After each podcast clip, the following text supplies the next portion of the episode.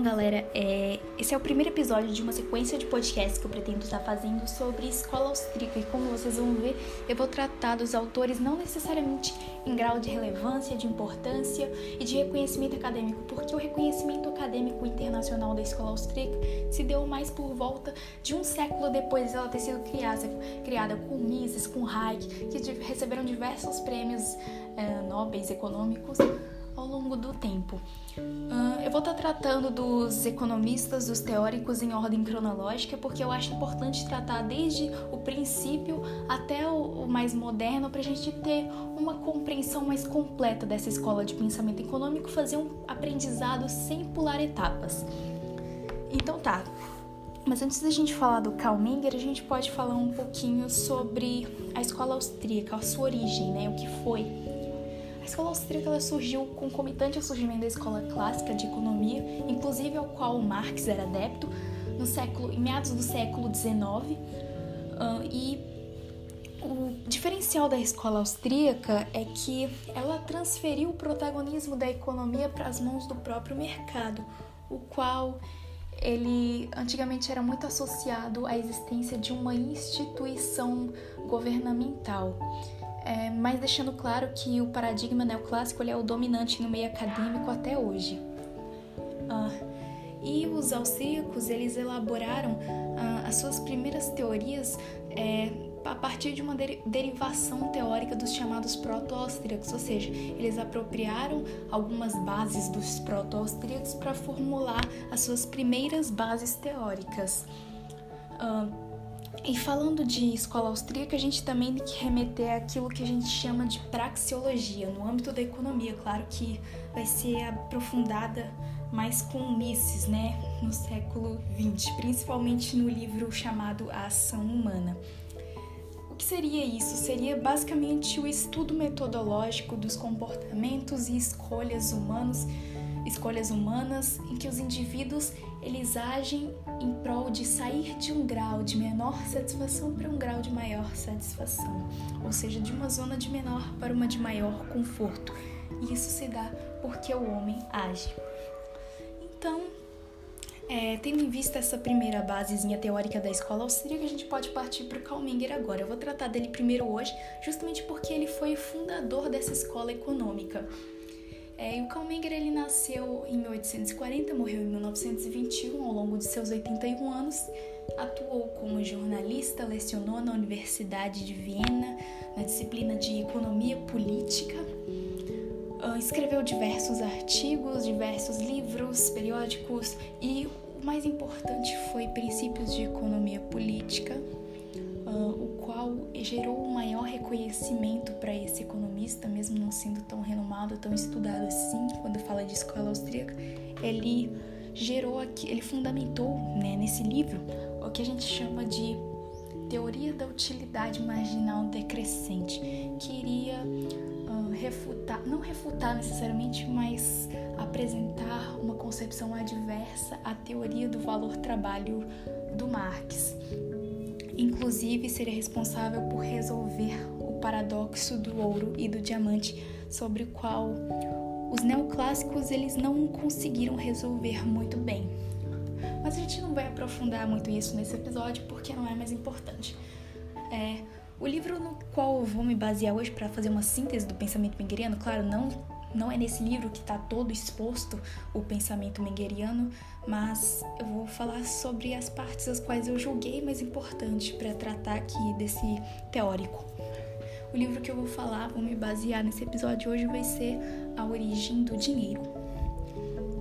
Mas antes de falar de dinheiro, a gente tem que falar naturalmente de capitalismo. E aí a gente pode fazer um embate teórico entre a visão marxista né, a visão clássica e a visão austríaca sobre o surgimento desse sistema econômico. De acordo com Marx, o surgimento do capitalismo se dá por aquilo que a gente chama de materialismo histórico dialético. o qual afirma que nós estamos imersos no sistema econômico não necessariamente por nossa, nossa escolha, mas sim por meio da evolução material dos meios de produção, ou seja, a transformação constante dos modos de produção de uma sociedade, das mais primitivas até as mais complexas. E nossa conduta ela estaria sendo totalmente gerada com isso a partir de uma instituição dominante, a qual para o Marx seria a burguesia. Na visão mingueriana, o capitalismo ele seria fruto das ações intencionais humanas, só que inerentes a essas ações, os resultados embutidos nela não são necessariamente intencionais, ou seja, os resultados das nossas ações eles não estão necessariamente no nosso controle, sendo um desses resultados o surgimento das próprias instituições sociais, né? Ah, então, tendo em vista essa compreensão, a gente pode falar agora sobre a origem do dinheiro gente começar falando, a gente primeiro pode falar do problema da gênese no meio de troca, né? Uh, de acordo com Menger, o homem primitivo ele estaria uh, evoluindo desde as suas primeiras trocas até as mais complexas, ou seja, a perspectiva sobre o que vai ser mais rentável ou não para o homem ela se dá de forma bastante gradual, ou seja, os austríacos, eles basicamente assumem a possibilidade do homem ele cometer erros no comércio.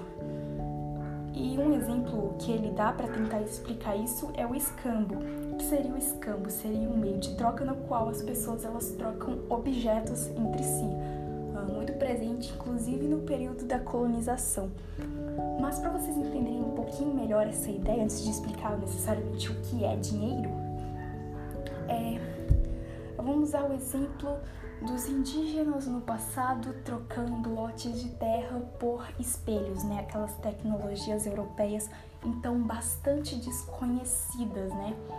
Uh, pe pelos indígenas e que por algum motivo, por mais que não fossem essenciais a eles, como os lotes de terra eram, eles quiseram adquirir essa, essa, esse produto, né? Essa commodity.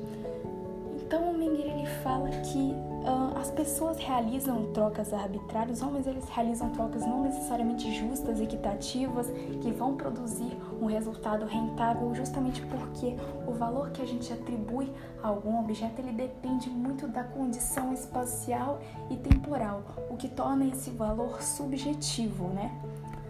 Um, é, calma aí, eu buguei um pouquinho. O valor que a gente atribui a esse objeto é subjetivo. E com isso, a gente pode explicar que o dinheiro, da forma como a gente conhece hoje, pela sua morfologia, pela sua estrutura, ele seria conceitualmente uma moeda de troca na qual a gente, enquanto ser humano, atribui valor a ela e esse valor ele é meramente subjetivo.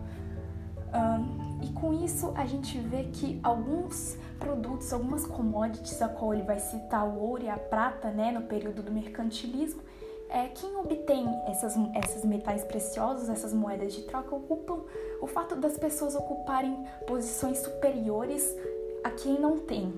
Isso ele vai falar uh, no capítulo 4, né, sobre o princípio da vendabilidade. O que seria a vendabilidade? Quando a gente pensa nesse termo, a gente tem que naturalmente associar com comerciabilidade ou liquidez. O que seria? Seria uh, o fato dessa commodity ser mais comercializável que outra. Seria o fato dessas serem trocadas de forma mais fácil em relação às outras, ou seja, a sua facilidade de ser trocada no meio das relações comerciais. Uh, ou seja, se algum produto eu tenho milho, o milho ele é mais requisitado que o trigo, eu vou estar num patamar superior. E o exemplo que ele deu para tentar explicar isso foi a existência do ouro e da prata nas digamos que nas civilizações mais antigas. Só que ele atribuiu alguns motivos, né, para essas commodities elas serem mais é, comercializáveis que as outras. Seria pela beleza arquitetônica dessas, seria um, pela cor que elas tinham, seria o fato delas serem mais escassas, ou seja, geograficamente a distribuição dessas serem irregulares, até mesmo pela percepção subjetiva que as pessoas culturalmente né, tinham sobre essas commodities.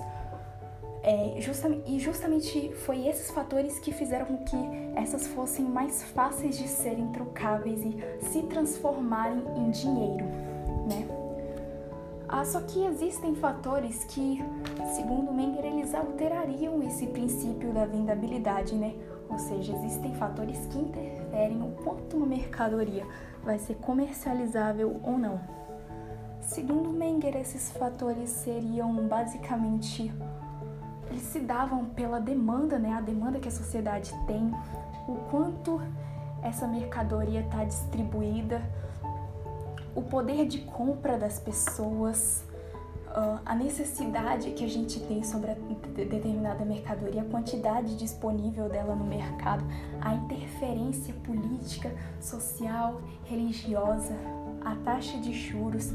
Esses fatores estariam interferindo no quanto um produto vai ser comercializável ou não.